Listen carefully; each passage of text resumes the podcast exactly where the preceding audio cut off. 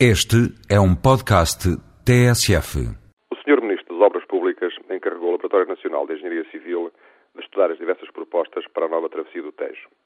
Esta opção do Governo desencadeou diversas críticas, mas merece o meu apoio e certamente da esmagadora maioria dos engenheiros, pois tenho defendido que as decisões políticas serão mais consistentes e percebidas se forem fundamentadas em estudos técnicos que analisem as principais variáveis a ponderar.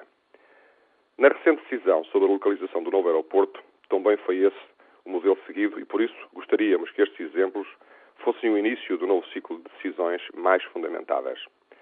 Como contributo, a Ordem dos Engenheiros organizou um seminário para a próxima terça-feira, onde serão apresentadas diversas propostas para a travessia do Tejo, bem como o enquadramento ambiental.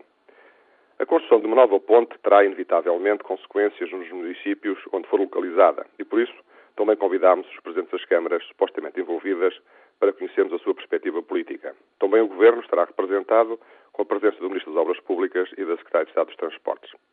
É que na época atual a escolha da localização de uma nova ponte envolve um elevado número de fatores, contrariamente ao que sucedia no passado. A grande evolução da engenharia já permite construir pontes em localizações que não eram possíveis há dezenas de anos atrás. No passado, as limitações técnicas obrigavam a escolher os locais onde as margens estavam mais próximas e com os melhores terrenos.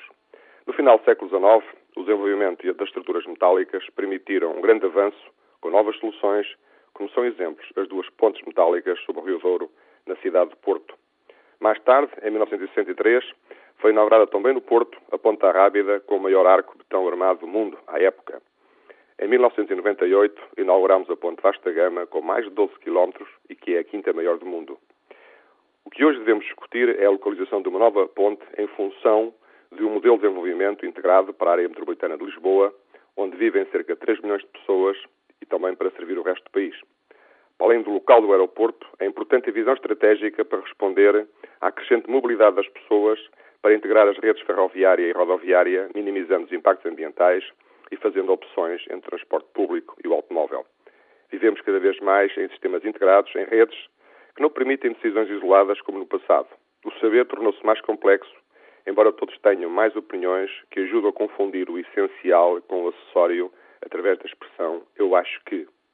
As decisões de hoje condicionarão as gerações futuras, tal como a ponte 25 de Abril não se esgotou no tempo da geração que a decidiu. Vivemos o contraste entre uma total abertura das fronteiras ao exterior, aceitando as diretivas de Bruxelas, e a rigidez das fronteiras dos municípios, tal como existiam no século XIX. A área metropolitana de Lisboa não pode ser a simples soma de 18 municípios. É por isso que vale a pena pensar, estudar, decidir e explicar a decisão de forma a que todos possamos perceber